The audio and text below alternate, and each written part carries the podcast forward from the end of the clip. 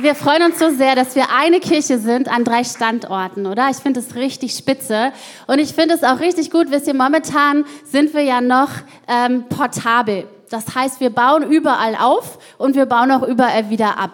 Ja, in drei Standorten. Das ist ein bisschen crazy, aber ich finde es richtig cool, weil es uns hilft, ähm, präsenter zu haben, dass Kirche nicht ein Gebäude ist ja, sondern Kirche ist die Gemeinschaft der Menschen, die gemeinsam Gott nachfolgen.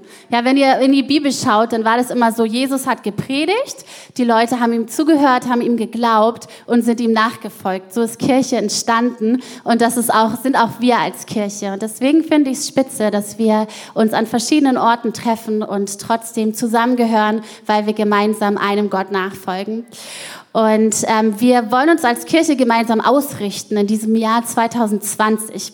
Und ich habe das Gefühl, dass 2020 echt ein richtig tolles Jahr wird, dass Gott so viel vorbereitet hat für dich und für mich und für uns gemeinsam als Kirche. Und wir richten uns aus mit dieser Predigtserie mehr.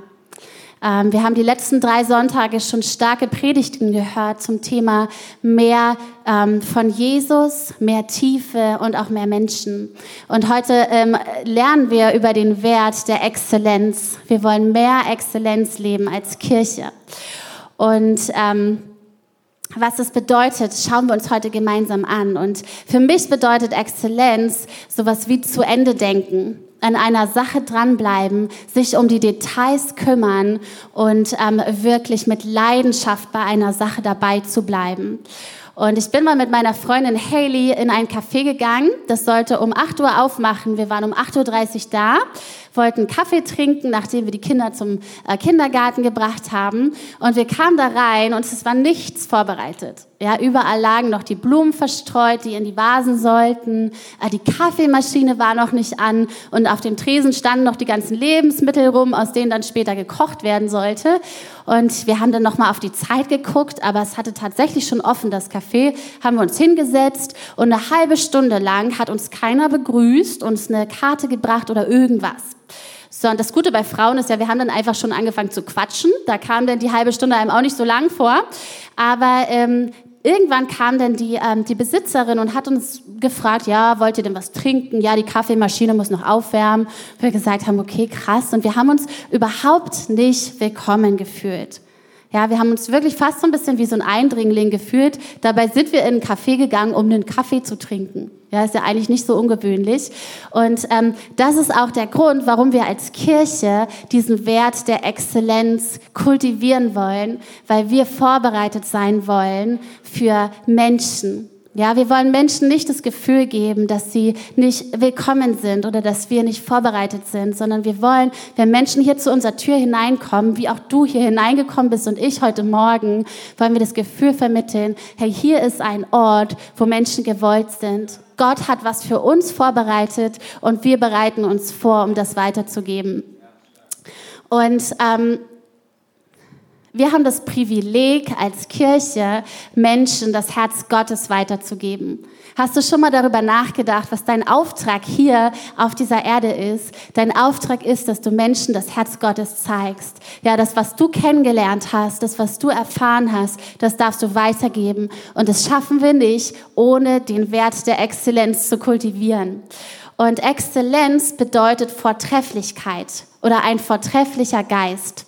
Und exzellent bedeutet sich in besonderer Weise auszeichnen oder sich in besonderer Weise auszeichnend.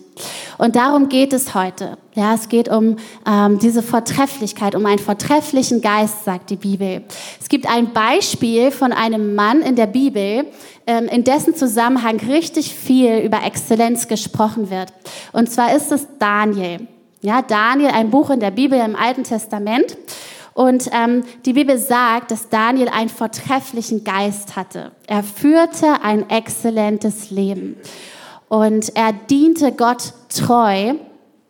Und ähm, dadurch ähm, lebte er diesen Wert der Exzellenz. Und in Daniels Leben war nicht alles perfekt. Er wurde wahrscheinlich so im Alter von 15 bis 20 Jahren verschleppt.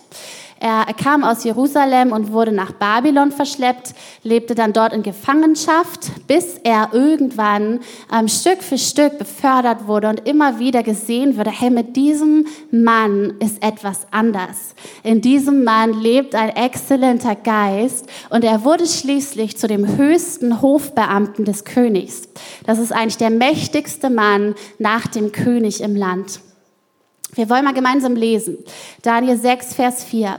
Da sich nun dieser Daniel von allen Ministern und Satrapen auszeichnete, weil ein so vortrefflicher Geist, im Englischen Excellent Spirit, in ihm war, so nahm sich der König vor, ihn über das ganze Reich zu setzen. Ähm, Daniel hat sich nicht selber angepriesen oder sich in den Vordergrund gestellt, aber weil er diesen Wert der Exzellenz kultivierte und dieser exzellente Geist in ihm lebte, ähm, fiel er auf. Ja, er fiel dem König auf und der König sagte, wow, dieser Mann, dem möchte ich die Verantwortung für viel, viel Größeres geben. Es ist mir egal, wo er herkommt. Ich weiß, wie er jetzt lebt und ich, ich weiß, dass es gut ist. Ähm, aber das gefiel nicht jedem, sondern es gab viele Menschen, die neidisch waren auf Daniel und die neidisch waren auf die Entscheidung des Königs und sie haben eine Intrige gegen Daniel geplant. Ähm, das Einzige, was sie an ihm finden konnten, war, dass er Gott diente. Also gab es ein Gebot, dass man keinem anderen Gott mehr dienen durfte. Und Daniel wurde unterm Strich ähm, wegen dieser Intrige in die Löwengrube geworfen. Das ist die Lieblingsgeschichte von unseren Kindern. Falls ihr Kinder habt, die lieben diese Geschichte bestimmt auch. Ja, man, die denken da nicht so drüber nach, dass Löwengrube eigentlich was Krasses ist, sondern die finden das irgendwie cool. Und wir wollen mal gemeinsam lesen. Daniel 6, ein paar Verse später. Da befahl der König, dass man Daniel herbringe und in die Löwengrube werfe. Der König begann und sprach zu Daniel, Dein Gott, dem du ohne Unterlass dienst, der rette dich. Und man brachte einen Stein und legte ihn auf die Öffnung der Grube, und der König versah ihn mit seinem Siegel und mit dem Siegel seiner Gewaltigen, damit in der Sache Daniels nichts geändert werde. Dann zog sich der König in seinen Palast zurück und er verbrachte die Nacht fastend und ließ keine Frauen zu sich führen. Der Schlaf floh von ihm. Der König hat also gegen sein inneres Empfinden handeln müssen und hat Daniel in die Löwengrube geworfen. Es fiel ihm nicht leicht, wie man sieht. Ähm, und ich finde, Daniel ist so krass.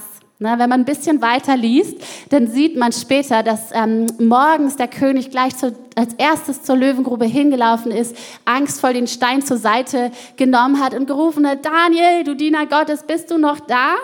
Und Daniel hat gesagt, Halleluja, lang lebe der König. Und ich finde es so krass, wie Daniel reagiert hat. Ja, ich habe mir so gedacht, wenn man mich nach einer Nacht in dieser Löwengrube rausholen würde, ich glaube, ich wäre gefährlicher als die Löwen, weil ich so sauer wäre, dass ich zu Unrecht eine Nacht in dieser stinkenden, gefährlichen Grube verbringen musste. Aber nicht so Daniel, sondern Daniel war fröhlich darüber, dass Gott triumphiert hatte und dass er ihn vor dem Unheil bewahrt hatte. Und wisst ihr, Exzellenz bedeutet nicht perfekt zu sein. Es bedeutet nicht immer auf der Gewinnerseite zu sein oder ein perfektes Leben zu führen.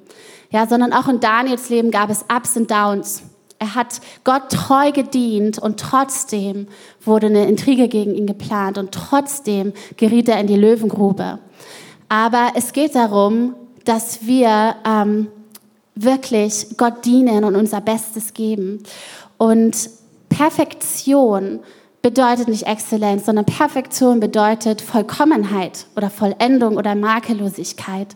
Und vielleicht bist du manchmal nicht bereit, ähm, loszugehen oder Gott zu dienen oder dein Bestes zu geben, weil du denkst, hey, ich bin aber nicht perfekt, ich mache Fehler. Und dann möchte ich dir sagen, hey, nobody's perfect. Ja, ich mache auch Fehler und zwar richtig viele. Ja, ähm, bei Exzellenz, da geht es gar nicht um Perfektion. Wenn wir uns Daniel anschauen, dann war sein Leben überhaupt nicht makellos.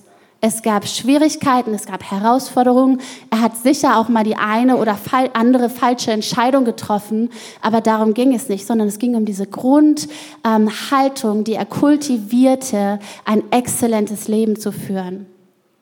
Wenn ich an Perfektion denke, dann denke ich immer an Dahlmeier Prodomo. Ja, kennt es noch irgendwer so diese Werbung Dahlmeier Prodomo vollendet veredelter Spitzenkaffee, oder? Und da sind dann diese Frauen mit diesen weißen Schürzen, die den Kaffee eingießen aus goldenen Kännchen und alles ist sauber, alles ist perfekt. Man darf auf keinen Fall kleckern, der Kaffee muss schmecken, ähm, aber darum geht es nicht bei Exzellenz. Es geht nicht um ein perfektes Ergebnis, sondern es geht um den Weg ja, den Weg zu gehen mit Gott, Gott treu zu dienen, mit einer guten Haltung. Und kann ich mal kurz Hände sehen von euch? Gibt es hier irgendwen, der regelmäßig träumt? Der nachts Träume hat und sich dann am nächsten Tag daran erinnern kann? Ja, sind schon einige hier. Also meine Schwester, die ist auch so eine äh, Träumerin, die erinnert sich regelmäßig an ihre Träume und die hat echt die besten Träume. Ja, die hat immer so Superheldenträume. Ähm, vor ein paar Jahren hat sie zum Beispiel mal die Titanic gerettet. Äh, wer meine Schwester kennt, die ist relativ schmal, ja, also viel schmaler als ich. Und die ist wohl an der Titanic vorbeigeschwommen und hat gesehen, dass da irgendwie ziemlich viele Menschen in Not waren. Und dann hat sie die Menschen eingeladen, sich an ihr festzuhalten. Und sie hatte dann eine Riesentraube von Menschen hinter sich und hat, ist mit dieser Traube zum Strand geschwommen und hat sie alle gerettet. Das ist doch irgendwie mega, oder? Ich hätte auch gern öfter mal so eine Träume. Da wachst du auf, fühlst dich richtig gut aber es gibt ja auch die andere Traumkategorie. Vielleicht kennt die auch jemand von euch. Und zwar sind das die Stressträume. Ja, hat irgendwer hier schon mal einen Stresstraum gehabt? Ja, ich auch. Also meine Stressträume handeln grundsätzlich immer von Treppen. Ja, bei mir gibt es immer Treppen, die ich hochlaufen muss. Konsti hingegen, ähm, dessen Stressträume handeln immer vom Flughafen und er hat seinen Reisepass vergessen. Das sind also die Klassiker irgendwie so, wo man dann nachts aufwacht und kurz Herzrasen hat. Und bei mir läuft es dann immer so ab, ähm, also es gibt eine Treppe, ich laufe die Treppe hoch, ich bin, ich bin in Eile und irgendwann werden die Abstände zwischen den Treppenstufen immer größer. Am Anfang kann ich noch springen, um die nächste Treppenstufe zu erreichen und irgendwann ist der Abstand so groß, dass ich losspringe, aber dass ich die Treppenstufe nicht mehr erreiche und falle äh, ins Bodenlose quasi. Und wer mich kennt, ich, ich hab's nicht so mit Höhen. Ja, also ich habe so ein bisschen Höhenangst, muss ich gestehen. Und ähm, vielleicht kennt ihr das, dass dieser Moment, wo ihr in Panik aufwacht, das Herz rast und ihr denkt euch, wow, was war das denn jetzt? Und ich habe mich dann mal gefragt, hey, wovor haben wir eigentlich so eine Angst? Ja, dass wir davon träumen, unseren Reisepass zu vergessen, dass wir davon träumen, die Treppenstufe nicht zu erreichen, nicht weiterzukommen. Und ich glaube, jeder von uns hat Angst, nicht perfekt zu sein. Jeder hat Angst, nicht genug zu sein, nicht gut genug zu sein. Und das ist dieser Perfektionismus, der an uns gestellt wird, ja, wo wir sagen, hey, du musst makellos sein, du musst ein gutes Ergebnis bringen oder du bist nichts. Das sind immer die zwei Seiten dieser Medaille von Perfektion zur Minderwertigkeit. Und vielleicht bist du auch hier und denkst dir, Herr Judy, warum predigst du eigentlich über dieses Thema? Du hast mir doch vor drei Jahren diese WhatsApp-Nachricht nicht beantwortet. Du bist ja auch nicht perfekt. Und dann sage ich dir gleich, hey, ich bin nicht perfekt. Ja, ich mache Fehler, diese Kirche ist nicht perfekt. Wäre sie perfekt, wäre ich nicht hier, wärst du wahrscheinlich auch nicht hier, sondern wir sind echt eine Gemeinschaft von Leuten, die unterwegs sind mit Gott und die alles geben wollen, um ihr Bestes zu geben und um voranzukommen. Ja, das bedeutet nicht, dass wir perfekt sein müssen. Und die Bibel spricht da ziemlich klar drüber. Die sagt, da ist nicht einer, der gut ist, nicht einer, der gerecht ist. In Römer 3, Vers 10. Hey, wirklich, Gott ist überhaupt nicht überrascht, dass du nicht perfekt bist. Und er ist auch nicht überrascht, dass ich nicht perfekt bin, sondern es ist eine Wahrheit, die in Gottes Wort steht. Die Frage ist, ähm, was machen wir damit? Mit diesem, dieser Angst, nicht perfekt zu sein. Und mir ist mal was richtig Cooles passiert. Und zwar ist Jesus mir in einem Treppentraum begegnet. Es war also wieder so, ich bin gerannt, auf der Treppe gerannt, war gestresst, musste irgendwo hin. Und die Abstände wurden immer größer. Ich bin gesprungen und gesprungen und irgendwann kam ich nicht mehr weiter. Bin ich umgedreht, zurückgelaufen zu einer Ebene und habe gedacht, da nehme ich eben den Fahrstuhl. Und dann komme ich zu dem Fahrstuhl und der Fahrstuhl stand lichterloh in Flammen. Also ich da, ich war richtig fertig und dachte mir, oh nein, der Fahrstuhl brennt. Mit dem kann ich unmöglich fahren. Bis dann ähm, plötzlich Jesus neben mir auftauchte. Und ähm, er sah in diesem Traum aus wie mein leiblicher Vater. Ich habe ihn gesehen und ich habe mich sofort total wohl gefühlt. Ich habe gemerkt, wie er mich mit Liebe anschaut und wie er auf einen Knopf drückt. Und er drückte auf den Knopf neben dem Fahrstuhl. Plötzlich war das Feuer weg und es öffnete sich ein makelloser Fahrstuhl mit, es war fast witzig, mit so einem Bing-Geräusch ging so ein schöner Fahrstuhl auf. Und Jesus hat mich eingeladen, hey, steig doch ein. Der Fahrstuhl bringt dich dahin, wo du hin musst. Ähm, du brauchst dich nicht abkämpfen, du brauchst nicht versuchen, besser zu sein, als du eigentlich bist. Du brauchst nicht versuchen, deine Unperfektheit zu verstecken, sondern ich habe einen Weg gemacht. Ja, Jesus kam und Jesus bezahlte für deine und für meine Schuld, für unsere Unvollkommenheit und er offeriert uns diesen perfekten Fahrstuhl, wo wir sagen dürfen, ja Gott, es stimmt, es ist nicht einer, der gerecht ist. Ich habe die Gerechtigkeit verfehlt und ich brauche nun deine Vergebung und deine Veränderung. Und das befreit uns. Es ist so schön. Und ähm, es ist so wichtig, dass jeder von uns erkennt, ich kann ein exzellentes Leben führen, ohne perfekt zu sein. Es geht nicht darum, dass ich besser bin als andere, sondern die, der erste Platz ist besetzt und der letzte Platz ist besetzt, weil Jesus sagt, er ist der erste und der letzte. Ja, wir brauchen uns überhaupt nicht stressen, sondern wir dürfen in diesen wunderbaren Fahrstuhl einsteigen und sagen, hey, danke Gott, dass ich okay bin, hilf mir jetzt mein Bestes zu geben. Und wisst ihr, bei der Exzellenz, wenn wir uns Daniel anschauen, wie er Exzellenz gelebt hat, dann hat er das nicht in allererster Linie getan, um Menschen zu beeindrucken oder um befördert zu werden. Ja, sondern wenn man nur versucht, befördert zu werden, dann ähm, tut man die Dinge vielleicht, wenn andere hinschauen, aber nicht, wenn andere nicht hinschauen.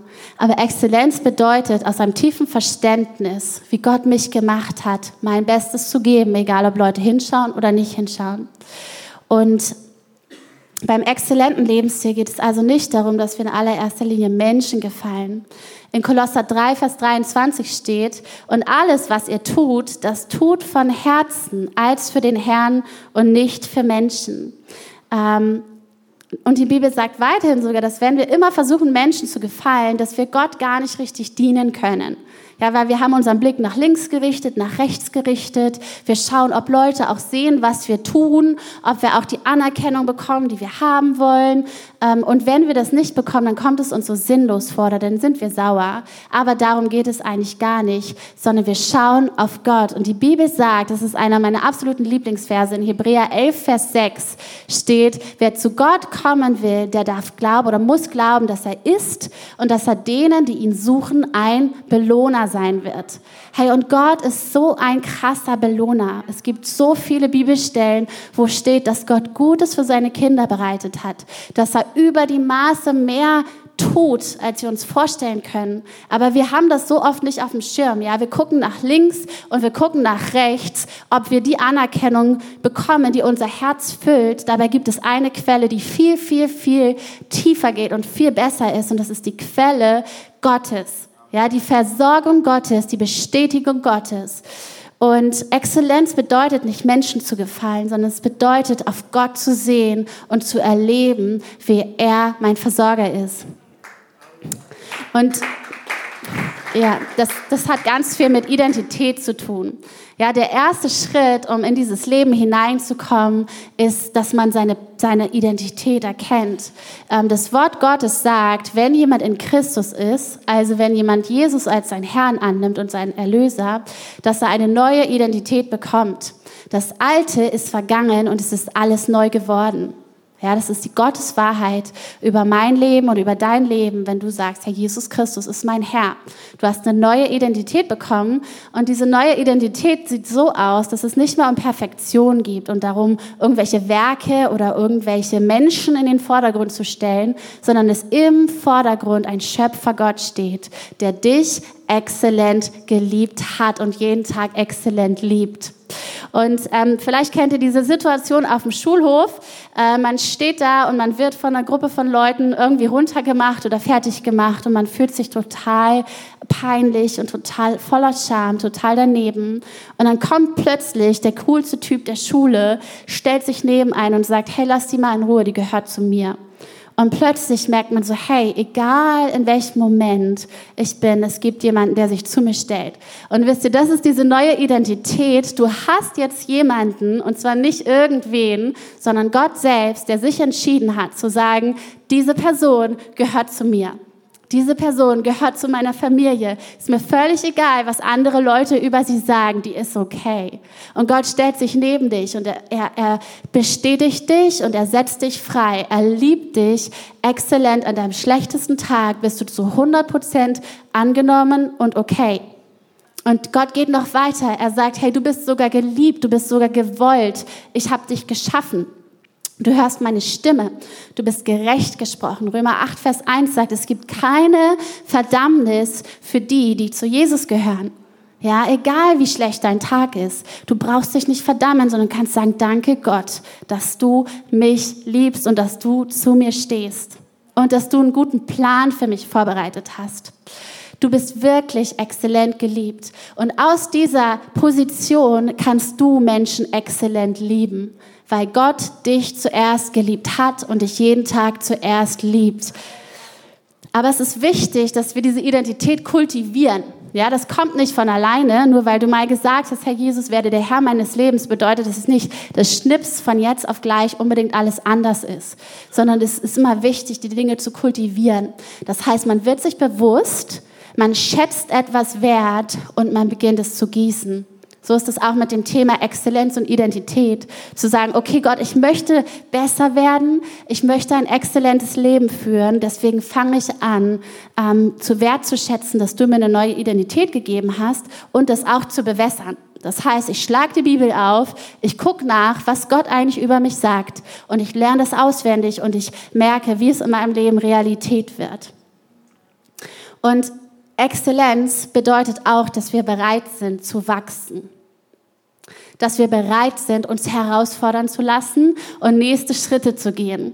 Wenn du ein Baby hast, dann ist es das Exzellenteste, was dieses Baby sein und tun kann, wenn es gut schläft, wenn es gut isst und trinkt, also am Anfang nur trinkt, und wenn es ab, ab und zu vielleicht dich anlächelt oder ein bisschen bla bla macht oder ähnliches und gut in die Winde kackert, das ist absolut exzellent, oder? Was will man mehr von so einem Baby? So optimal. Ähm, wir nehmen auch die Babys, die nicht gut schlafen. Aber ähm, wisst ihr, da bleibt das Baby nicht stehen, sondern wenn dein Baby in 15 Jahren immer noch isst und trinkt, schläft, in die Winde kackert und ab und zu ein bisschen Blabla macht, dann würdest du dich wundern, oder? Weil mit 15 erwartest du was anderes. Du sagst so, hey, das ist schön und gut, aber ich wollte eigentlich mich mit dir unterhalten. Ich wollte, dass du Verantwortung übernimmst. Ich wollte, dass du lesen und schreiben lernst und dass du dich weiterentwickelst. Und so ist es auch im Thema Exzellenz. Das, in jeder Lebensphase sieht es anders aus. Ja, vielleicht ähm, hat es für dich am Anfang bedeutet, äh, überhaupt mal aus deinem Haus rauszugehen. Aber vielleicht bedeutet es in einer anderen Lebensphase, dass du nächste Schritte gehst und dass du dienst. Ja, es gibt in unserer Kirche so viele Bereiche, wo ich Exzellenz sehe. Ja, zum Beispiel, ähm, vielleicht kennt ihr das Team Nacharbeit. Das sind so meine, ähm, meine geheimen Helden. Ja, es sind die Leute, die ähm, Kontaktkarten nehmen und ähm, die Leute anrufen, die am Sonntag gesagt haben, ich möchte mein Leben ähm, Jesus öffnen, ich möchte mein Leben mit Gott leben und die diese Leute anrufen.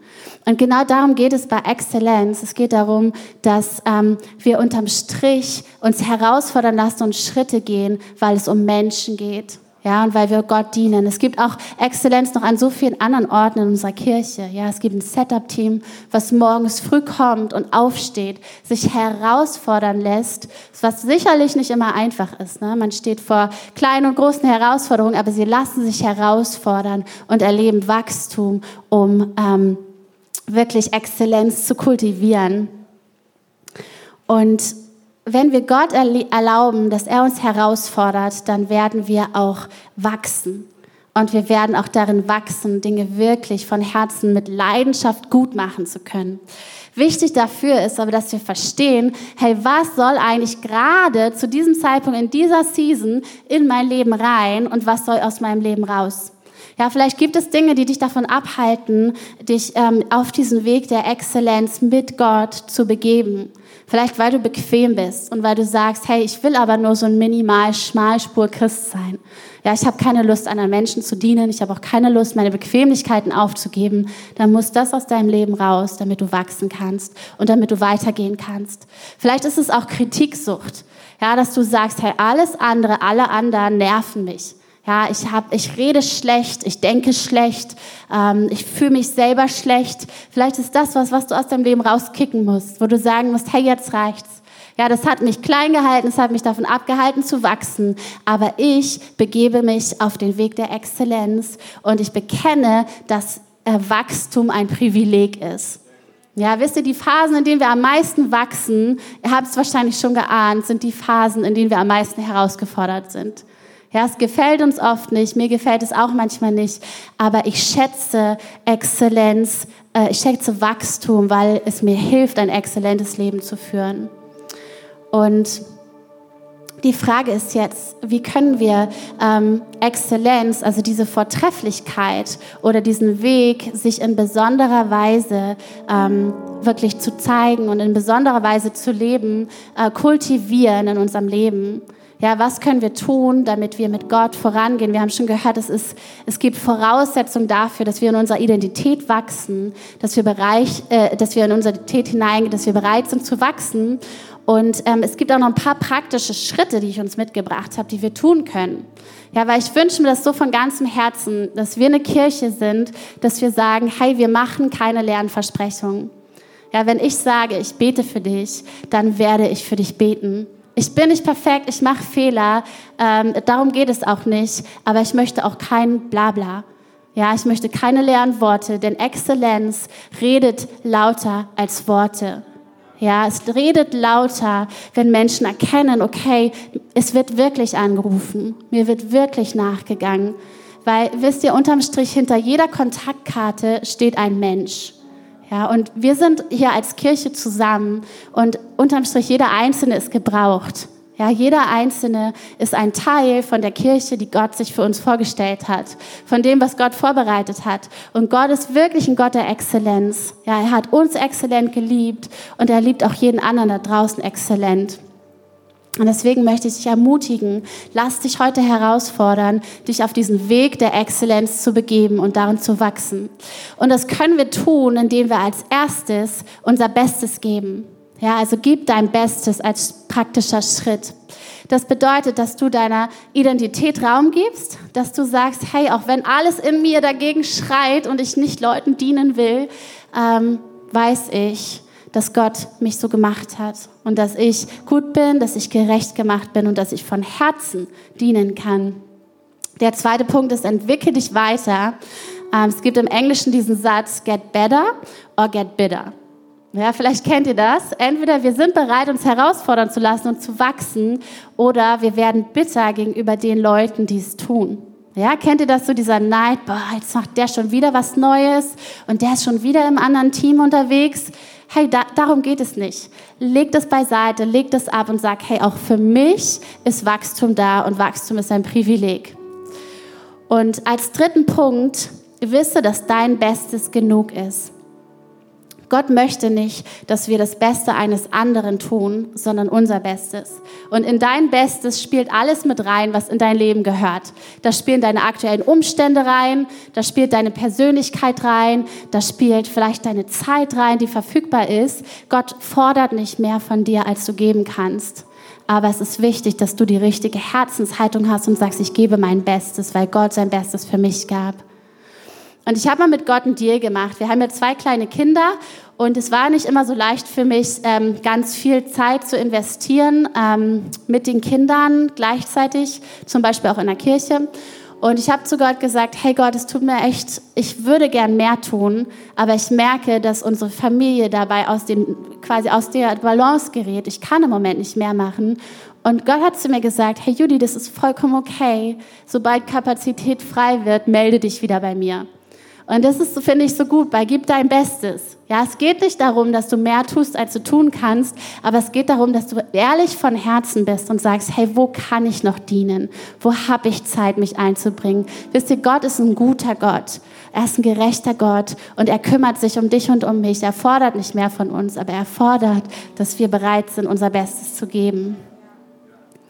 Und als zweiter Punkt, bewahre eine gute Herzenshaltung. Das ist mit der wichtigste Punkt. Das ist das, was Daniels Leben wirklich verändert hat. Es war nicht die Umstände und wahrscheinlich auch nicht immer seine Entscheidung, aber es war die Herzenshaltung. Vielleicht kennt ihr das. Menschen hören deine Worte, sie sehen deine Taten, aber sie spüren deine Haltung. Ja, vielleicht habt ihr schon mal mit Menschen geredet, die haben dir nette Sachen gesagt, aber irgendwie hattest du danach so ein beklemmendes Gefühl, weil sie eine schlechte Haltung haben, weil sie es nicht gut mit dem anderen meinen, weil sie ein enges Herz haben.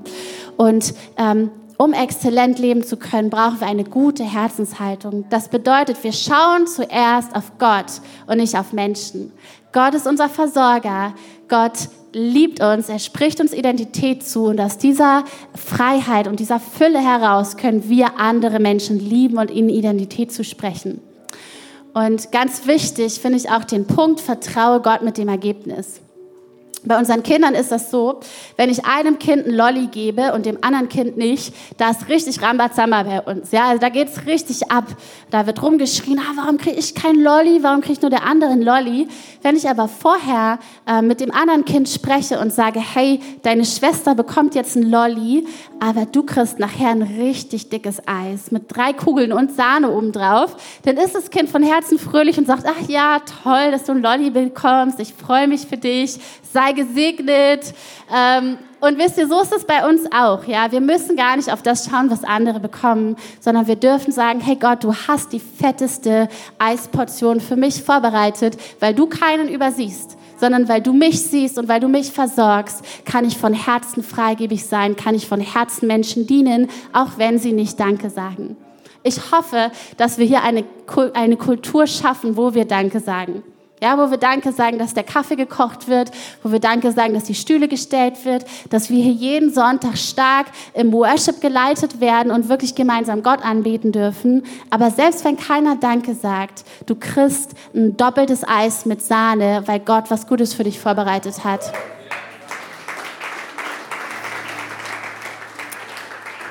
Yes. Und als letzter Punkt bei diesem zweiten Punkt ist, kultiviere Dankbarkeit. Ja, kultiviere Dankbarkeit. Danken schützt vor Wanken und Loben zieht nach oben. Ja, ich glaube, wenn es etwas gibt, was deine Haltung beeinflusst, dann ist es Dankbarkeit. Man kann immer viel danken und man kann immer viel nörgeln. Oder? Ich habe immer viel zu nörgeln. Es gibt viele Dinge, über die ich mich aufregen könnte, aber ich kann mich auch entscheiden, es nicht zu tun und zu sagen, danke Gott für die Sachen, die gut sind. Ja, vielleicht können wir die Challenge annehmen und sagen, wir als Kirche, wir starten unsere Anliegen und unser Gebet, wenn wir vor Gott kommen, erstmal mit Dank. Weil es gibt deutlich mehr, wofür wir Gott danken können, als ähm, was wir zu nörgeln hätten oder wo wir Anliegen haben. Kultiviere Dankbarkeit. Und wir haben gesagt, gib dein Bestes bewahre eine gute Herzenshaltung und dann als dritten Punkt schließlich diene mit Leidenschaft. Und das ist unterm Strich das, wo alles rein mündet. Ja, warum wir überhaupt Exzellenz kultivieren. Wir kultivieren es, um Gott zu ehren und um Menschen zu dienen. Wir haben es von Konsti gehört. Was ist auf, den, auf, den, auf dem Herzen Gottes? Was ist in den Augen Gottes? Es sind Menschen. Ja, es ist gut, wenn wir Gott ehren, wenn wir eine Haltung haben und Taten tun, die Gott ehren. Und es ist noch besser, wenn wir sagen, und wir dienen auch Menschen. Denn Gott liebt Menschen. Und wir tun das, weil Gott sein Bestes für uns gab. Und er lädt uns heute ein, wirklich zu sagen, hey, gib du dein Bestes. Und vorher darfst du sogar noch erleben, wie ich mein Bestes für dich gab. Und ich möchte auch heute echt einen Moment schaffen, wo wir Gott Antwort geben können. Wir haben so viel Gutes gehört, was er für uns tut, was er für uns getan hat und wozu er uns befähigt. Und ich möchte, dass jeder heute mitnimmt, dass Exzellenz befähigt. Ja, es ist nicht ein Anspruch, der dich lähmt, sondern es ist eine Identität und ein Prozess, wo du sagen kannst, yes, mit vollem Herzen, mit ganzer Hingabe, mit neuer Power ähm, entscheide ich mich wirklich, Menschen und Gott zu dienen. Und ich weiß, dass ich am Ende nicht leer dabei ausgehe. Lasst uns kurz eine Zeit nehmen, wo wir Gott Antwort geben. Ihr könnt eure Augen schließen und wirklich ähm, Gott Antwort geben. Und vielleicht bist du heute hier und du sagst, hey, das hört sich voll gut an, aber ich kenne diesen Gott noch gar nicht. Diese Vergebung durch Jesus habe ich persönlich noch nicht erlebt. Und dann lädt Gott dich heute ein, wirklich zu sagen, hey, ähm, möchtest du das? Möchtest du, dass Jesus Christus dir deine Schuld vergibt, dich reinwäscht und dir neues Leben schenkt? Dann kannst du ihm heute antworten. Und es muss dabei keiner nach vorne kommen, es muss auch keiner ähm, aufstehen oder ähnliches, aber ich möchte, dass ihr mal Gott Antwort gebt und ein Handzeichen gebt. Das heißt, ähm, ich werde jetzt gleich fragen, wer möchte heute Gott, Jesus sein Leben geben und ihr dürft antworten, wenn ihr sagt, ja, das bin ich. Ich merke, wie Gott an meine Herzenstür anklopft, dass ihr eure Hand hebt und dass ihr sagt, Jesus, bitte komm in mein Leben. Wer ist heute Morgen da, der sagt, ja, Jesus, ich will dir antworten, sei du der Herr und komm in mein Leben? Gibt es irgendwen? Ja, danke schön, danke. So eine gute Entscheidung, danke für eure Hände, vielen Dank. Richtig gute Entscheidung. Jesus, ich danke dir so sehr für die Hände, die hochgegangen sind. Jesus, ich danke dir, dass du keine Hand übersiehst, sondern dass du in das Leben der Menschen hineinkommst, Herr, dass du ihre Schuld vergibst, Vater, dass du ihr Herz erlöst, Vater, und dass du wirklich einen neuen Lebensabschnitt mit ihnen beginnst. Und so segne ich euch, dass ihr wirklich alles empfangt, was Gott für euch vorbereitet habt. Dürft die Hände wieder runternehmen. Amen.